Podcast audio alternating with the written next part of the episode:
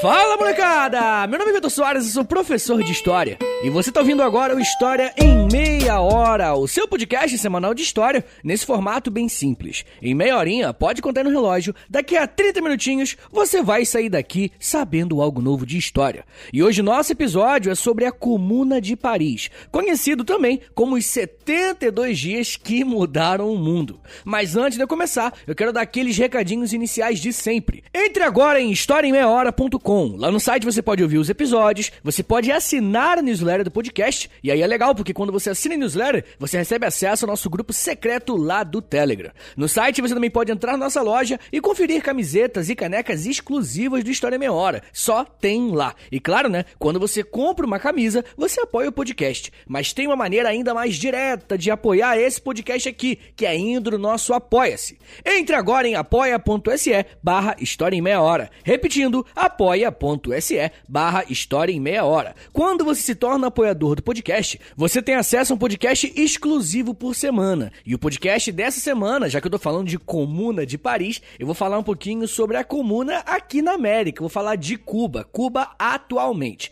Então é isso, gente. Se você quiser e puder me ajudar, sinta-se convidadíssimo. Eu também tenho um outro podcast, ele se chama História pros Brother, onde eu falo de história, só que de um jeito mais informal, lá com o Alexandre Nica, mais de humor, tá ligado? Ah, é, eu também criei um podcast novo com o Aventuras na História, ele se chama Desventuras na História. É só jogar aí no seu agregador de podcast favorito, Aventuras na História, que você vai achar meu podcast novo, beleza?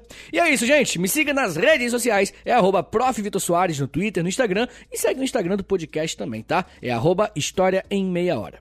Agora, bora começar a falar sobre socialismo, sala dos espelhos, massacre, povo no poder e calendário. Roda, vem em Portugal e vambora!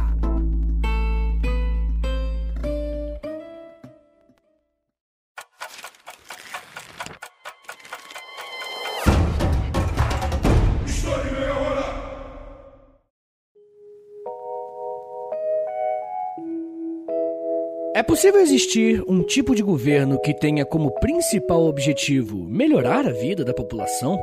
Quais são as políticas públicas que nós desfrutamos hoje e têm origem em lutas antigas? Bom, essas são algumas das várias perguntas que passamos a nos fazer no momento em que entendemos o que foi a Comuna de Paris, uma experiência em que os operários de Paris controlaram o governo da cidade por algum tempo.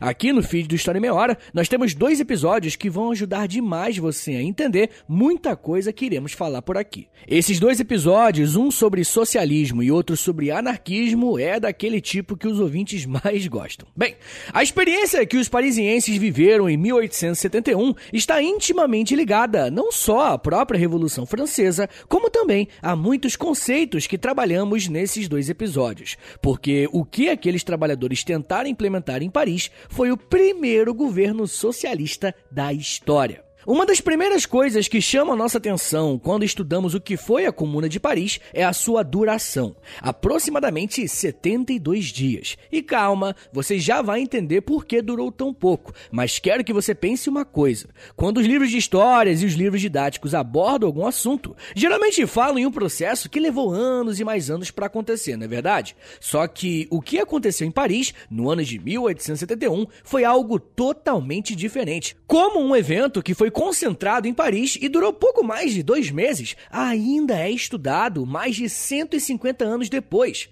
Essa é a pergunta que vamos tentar responder aqui hoje, além de te explicar o que foi essa parada, né? Para entendermos bem o que foi a Comuna, primeiro precisamos fazer um panorama do que estava acontecendo na Europa naquele período. O século XIX provavelmente foi um dos mais agitados e conturbados em que temos registro.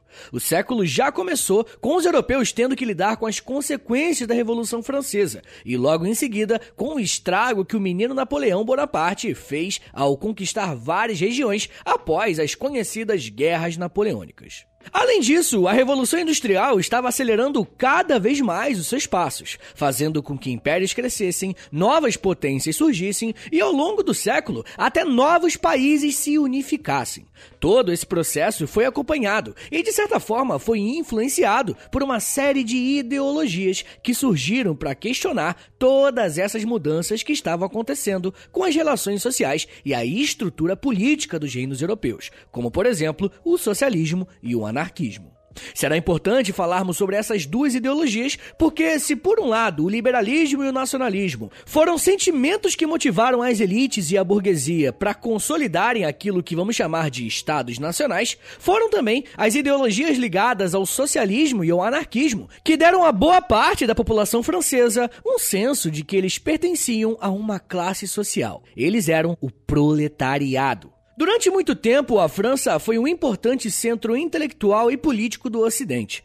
Boa parte dos grandes acontecimentos europeus, de certa forma, estão ligados aos franceses. Na segunda metade do século XIX, a França era governada por Louis Bonaparte, o sobrinho de Napoleão e herdeiro do trono francês. Só que carregar um sobrenome grande como esse cobra o seu preço, né? Charles Louis Napoleão Bonaparte foi um político que esteve à frente da França, tanto em sua fase republicana, entre os anos 1848 e 1852, quanto no retorno da monarquia a partir de 1852. E em boa parte desses anos liderando a França, ele enfrentou forte oposição tanto interna quanto externa.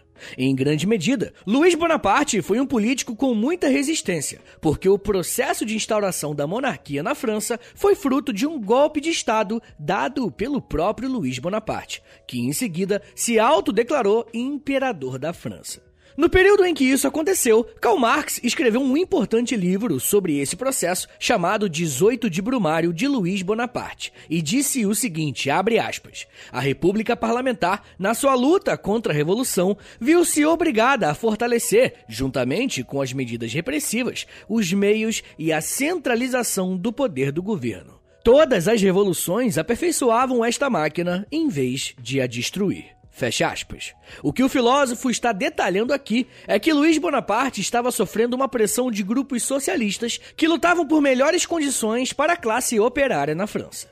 Conforme o sentimento revolucionário da população cresceu e as revoltas começaram, o então presidente Luiz Bonaparte arma um golpe militar para reprimir essas pessoas e se declara o imperador da França, dando a si mesmo o nome de Napoleão III, tentando fazer claramente uma referência ao seu tio Napoleão Bonaparte. Logo, de acordo com Marx, o ímpeto revolucionário da população fez com que a máquina estatal se voltasse contra a própria população que estava lutando por mudanças estruturais.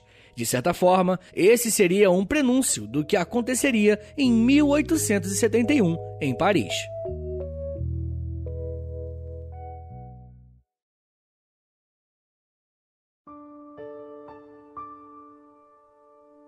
Quando o recém-possado Napoleão III reprime o movimento socialista com um golpe de Estado no ano de 1848, ele se torna um governante muito impopular diante da população. Só que o imperador francês não tinha apenas seus problemas internos para lidar nesse momento. A segunda metade do século XIX vai ser pautada pelo processo de unificação da Itália e da Alemanha. E tem um episódio para cada uma dessas unificações aqui no feed do História Meia Hora, depois ouve lá. Bem, talvez um dos reinos mais afetados com as guerras napoleônicas foi o reino da Prússia, que anos mais tarde se tornaria o reino da Alemanha. E por conta disso, passou a existir uma grande rivalidade entre a França e a Prússia. Quando falamos em rivalidade entre dois reinos, geralmente estamos falando em disputa de territórios. E naquele período, as fronteiras eram bem mais flexíveis do que hoje em dia, tá ligado? Então áreas inteiras eram cedidas ou disputadas na base da guerra entre dois reinos. Enquanto Napoleão III estava lutando internamente para se manter no poder, principalmente contra os socialistas e contra os republicanos, os alemães estavam desde 1848 no seu processo de unificação. Uma hora ou outra, o interesse desses dois reinos iria se chocar. Napoleão III estava colecionando fracasso político, inclusive do outro lado do mundo, por exemplo, no México. No ano de 1867, o líder apoiado pelo imperador francês sofreu uma dura derrota militar e acabou sendo executado. E o que, que você acha que um cara faz quando ele se sente acuado e fraco? Óbvio, né? Ele banca o machão e vai pra briga. E foi exatamente isso que Napoleão III começou a fazer, entrando em conflitos diplomáticos com os políticos da Prússia e da Grã-Bretanha e exigindo a anexação da Bélgica e de Luxemburgo ao Reino da França. Não dá para imaginar o tamanho da autoestima do Napoleão III, é sério. O cara tava lutando para se manter no poder, com uma grande pressão interna, sofrendo várias derrotas no cenário externo, não faz muito sentido ele querer comprar essa briga. Mas, por outro lado, se tem algo que a história nos mostra, é que as guerras servem tanto para aumentar a moral de um povo, quanto também para unir essa população diante de um inimigo em comum. E ao que parece, era essa a intenção de Napoleão III ao provocar a Prússia e a Grã-Bretanha. Napoleão III via em uma possível guerra com a Prússia uma ótima oportunidade de aumentar a moral do país, caso, claro, ele saísse vencedor. Já os prussianos encaravam o conflito com a França como o último passo para a unificação do território alemão. E o mais interessante é que, de acordo com o historiador John Merriman, a população dos dois reinos também estava se preparando para o conflito. Olha só o que ele disse, abre aspas. Tanto na Prússia quanto na França, o clima era belicoso. Muitos parisienses também pareciam querer a guerra, inclusive alguns republicanos. Multidões cantaram a Marselhesa, que fora proibida na França Imperial por ser identificada com o republicanismo e a Revolução Francesa. Fecha aspas. Eu sempre achei muito louco o fato de, às vezes, a população realmente quer se envolver em uma guerra, tá ligado? Principalmente quando as condições de vida nesse país não estão as melhores. O imperador Napoleão III e o seu reino estavam passando por uma grave crise econômica causada pelo enorme caos político e pelos gastos com as guerras que a França havia participado nos últimos anos. Uma das alternativas que o imperador encontrou para reverter essa situação foi fazer uma enorme reforma urbana na cidade de Paris. E eu não sei se você já teve oportunidade de visitar Paris, gente, a cidade é maravilhosa. Eu recomendo muito. Eu sempre vou lá pelo Google Maps, tá ligado? Então eu acho muito bonito. Mas falando sério agora, Napoleão III, em sua fase imperial, Napoleão III implementou essa reforma urbana em Paris com o objetivo de atingir uma modernização capaz de fazer com que a cidade francesa acompanhasse os ritmos que a Revolução Industrial estava tomando em outros lugares da Europa. Além disso, Napoleão III queria fazer com que a reforma em Paris servisse como um símbolo de uma retomada econômica que o seu reino estava necessitando. E eu brinquei com a parada de visitar Paris e tal, porque grande parte da Cidade Luz que conhecemos hoje foi construída entre 1848 e 1871, ou seja, o período que estamos conversando hoje. Como toda reforma de base, é necessário contar com um número muito grande de trabalhadores e operários. Logo, essa reforma de Paris fez com que boa parte dos operários que lutaram contra o golpe de Luiz Bonaparte se concentrassem agora em Paris. Um outro fato muito importante é que as condições de trabalho desses operários estavam longe de serem boas, com uma jornada extensa e com pouquíssimos direitos trabalhistas. Mas sem dúvidas, o que fez com que os trabalhadores de Paris se unissem foi o resultado do conflito entre a França e a Prússia. Como eu já falei algumas vezes nesse episódio, Napoleão III estava buscando formas de se manter no poder e aumentar a sua popularidade. E um dos caminhos encontrados por ele foi o aumento no tom no que se refere a conflitos com outros reinos e países. No ano de 1870, os embates diplomáticos com a Prússia haviam crescido tanto que uma guerra entre esses dois inimigos era praticamente uma certeza. Napoleão III entrou na guerra muito confiante. Ele achava realmente que sairia vencedor. Porém, tinha um problema. A França estava completamente isolada no cenário político internacional. A Grã-Bretanha, que era a maior potência do mundo, decidiu ser uma força neutra entre as disputas desses dois. E os reinos da Itália deram suporte aos prussianos por desavenças políticas com Napoleão III também. A guerra entre França e Prússia teve início em julho de 1870 e durou pouco menos de um ano, chegando ao fim em maio de 1871. O resultado da guerra entre França e Prússia foi uma derrota humilhante por parte do Napoleão III. Eles nem conseguiram mostrar um poder de reação frente ao processo de unificação que os alemães estavam passando. A derrota francesa foi tão grande que na história entendemos que o surgimento da Alemanha, meio que como um Estado-nação mesmo, se deu por conta da vitória nessa guerra. E além disso, vocês sabem onde foi a cerimônia de unificação dos prussianos? Cara, foi na Sala dos Espelhos, dentro do Palácio de Versalhes. E imagina a humilhação para os franceses. A coroação da vitória do seu maior inimigo foi dentro de um dos símbolos mais importantes e mais antigos da França. Além de perder militarmente, Napoleão III ficou cercado em Paris pelas tropas prussianas, até que no início de 1871 ele se rende, deixando o cargo de imperador da França. Sem o seu principal líder, e mesmo não sendo o mais popular nem o mais habilidoso politicamente, a França estava sem ninguém no poder. Só que isso não ia durar muito tempo porque a mesma população que estava reconstruindo a capital da França e que também havia pegado em armas para se defender dos prussianos, agora se recusava a parar de lutar e iriam juntos governar Paris. Seria o primeiro governo do povo e para o povo. A gente ainda vai falar mais sobre o que foi a Comuna de Paris e as suas principais características. Mas me dá só um minutinho, que daqui a pouco a gente volta e eu falo mais sobre barricadas, pensões, mulheres, organização política e socialismo. Segura aí, que é um minutinho só.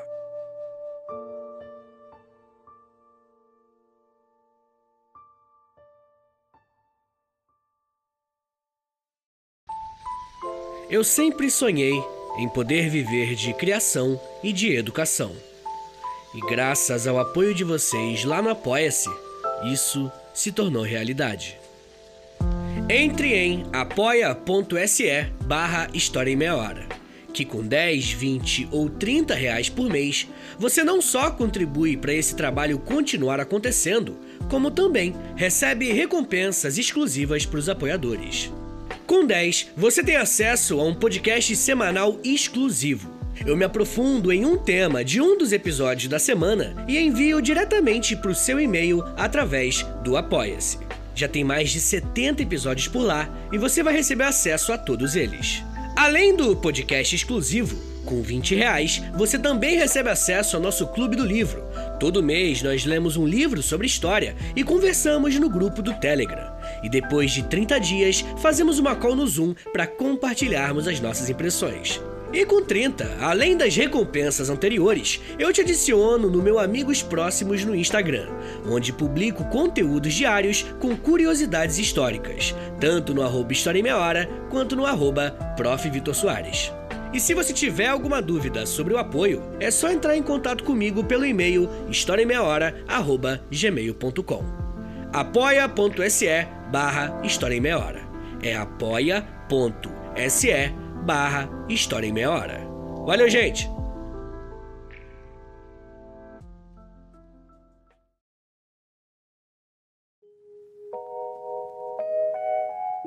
Não existe vácuo de poder. Essa é uma frase muito usada na ciência política para falar de períodos de crise e de trocas de poder e se aplica muito bem com o que aconteceu na França a partir de 1870. Com a derrota para a Prússia, não foi apenas o imperador Napoleão III que saiu enfraquecido e humilhado, mas a França como um todo. Uma das medidas que marcaram essa derrota foi a concessão dos territórios de Alsácia e Lorena para o primeiro Reich alemão. Além disso, tropas prussianas ainda ocupavam e se faziam presentes em Paris. Com o afastamento do imperador Napoleão III, um governo provisório foi criado e uma Assembleia Nacional foi convocada para decidirem os rumos da França a partir dali. Com a convocação dessa Assembleia, as contradições e diferenças entre as classes sociais que já existiam na França, principalmente em Paris, só aumentaram.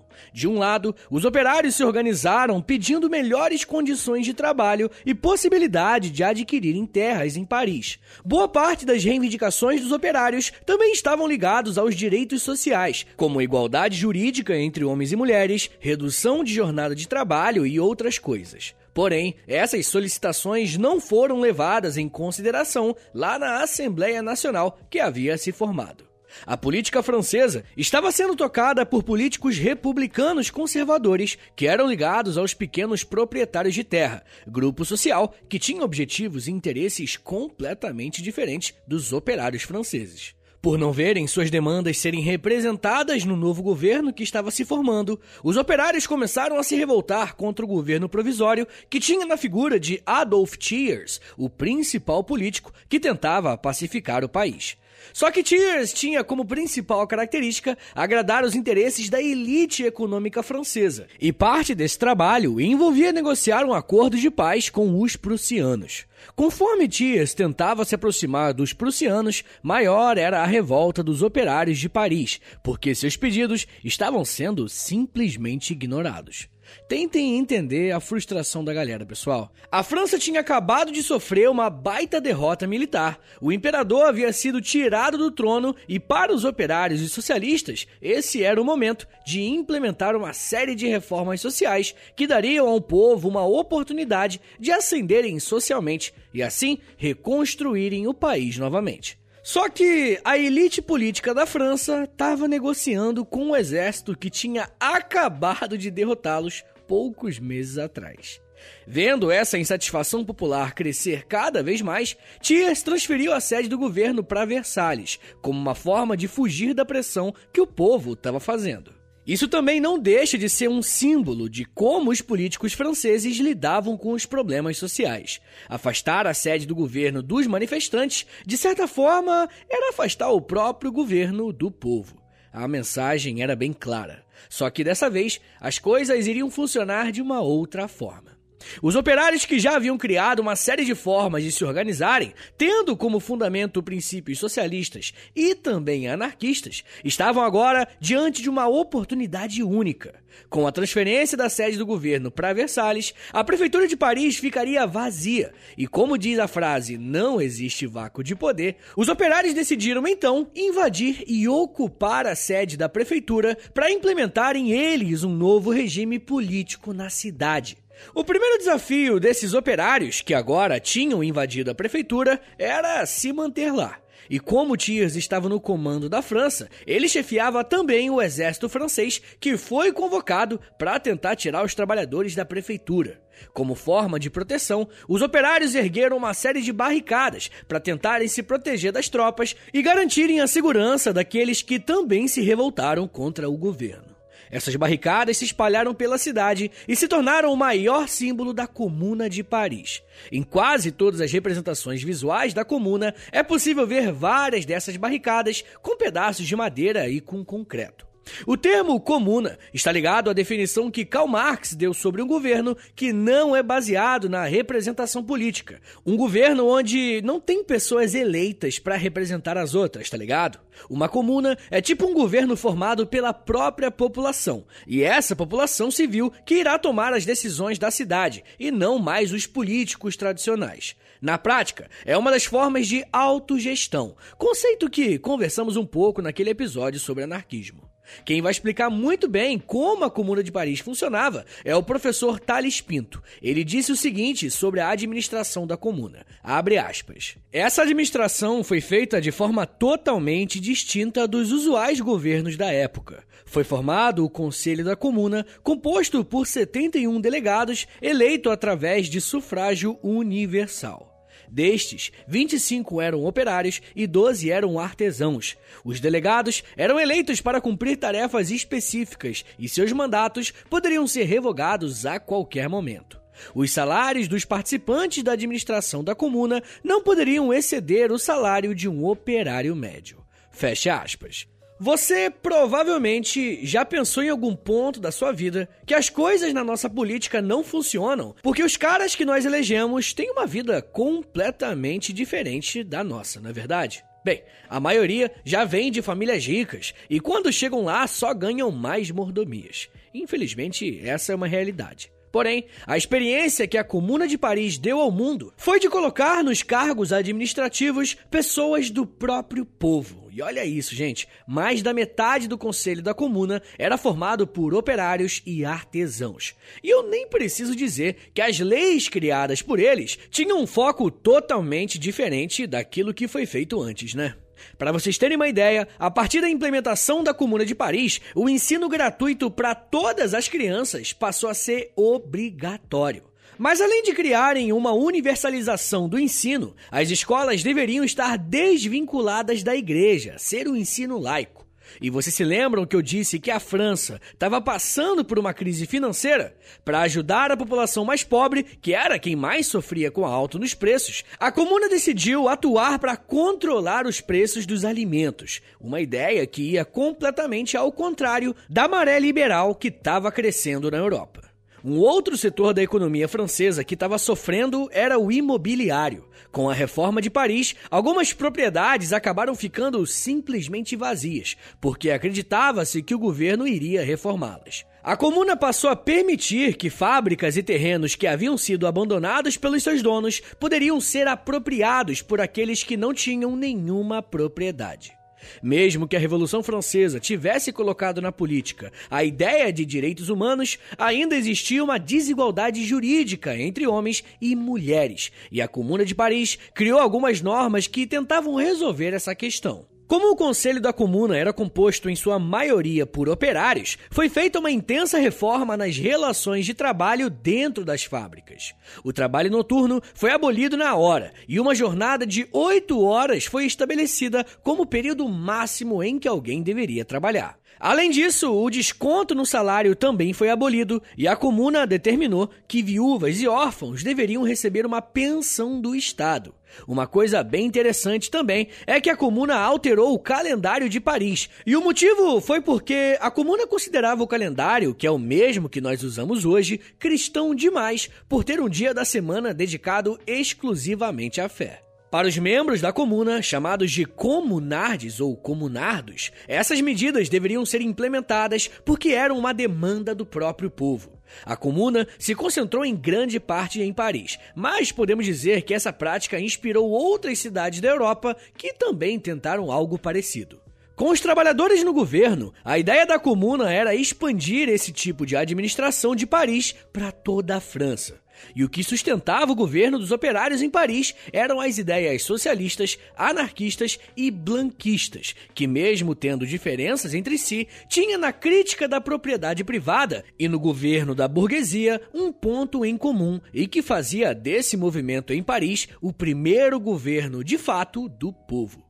Um outro pilar muito importante para a Comuna de Paris era a Associação Internacional dos Trabalhadores, que foi uma organização formada por operários que debatiam ideias revolucionárias e organizavam meios de ação e organização para protestos. E como estamos vendo, não estamos falando de uma classe operária que não tinha uma base ideológica. Mesmo que a educação não fosse algo de fácil acesso a todos, essas organizações de operários ensinavam nas fábricas os conceitos que estavam sendo criados e debatidos por filósofos como Karl Marx, Engels, Bakunin e Joseph Proudhon. O termo mais correto para isso é falar em uma classe operária politizada, ou seja, que tinha consciência de quem eram dentro da sociedade francesa. Porém, como vocês podem imaginar, a existência da Comuna de Paris representava um risco gigantesco para todos os governos da Europa. Não era nem um pouco interessante ver um movimento popular como esse crescer e fazendo não só com que as demandas populares fossem colocadas em prática, mas principalmente estava dando ao socialismo, que até então era só uma teoria, a oportunidade de ser colocado em prática. Isso sim era o maior risco.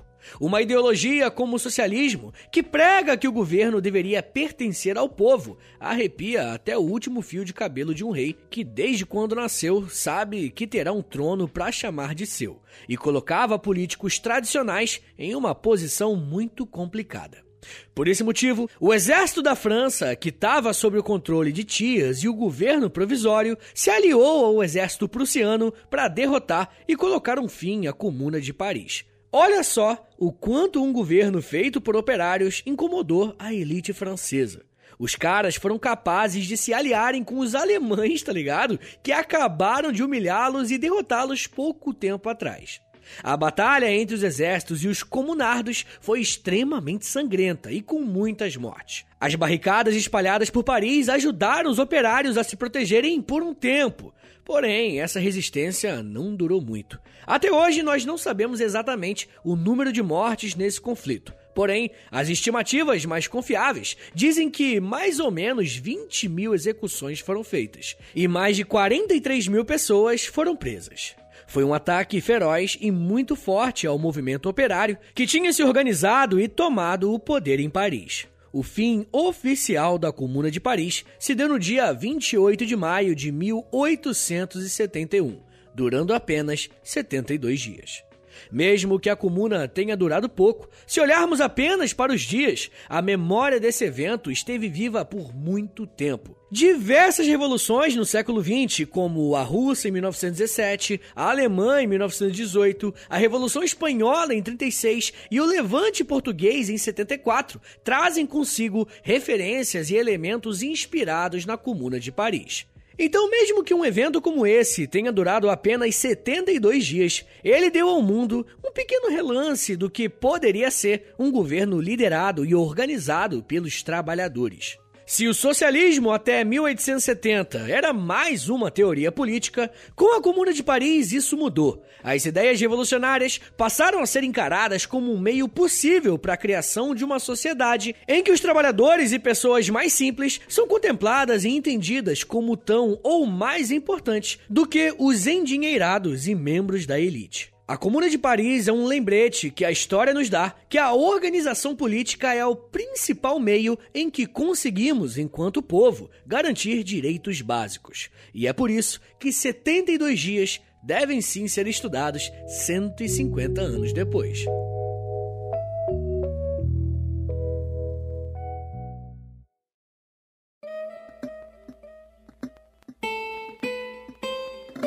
Senhores, muito obrigado por terem vindo até aqui. Eu espero que vocês tenham curtido esse episódio. Esse tema eu me amarro mesmo, eu acho que deu pra perceber. E nem todo mundo manja. Então me dá uma ajuda aí, por favor, compartilha com a galera, tá bom? Dá essa moral, posta lá nos stories se você puder e marca lá, arroba História em Meia Hora, que isso me ajuda muito. Ou posta lá no Twitter também e marca o podcast, arroba H30podcast. Se você gosta do História em Meia Hora, se você quer ver esse podcast continuar de pé, dá uma passada lá no no Apoia-se, não esquece, é apoia.se barra História em Meia Hora. E novamente, eu tenho outro podcast, o História pros Brother, e eu também tenho um podcast com a revista Aventuras na História. O nome do podcast é Desventuras na História, beleza?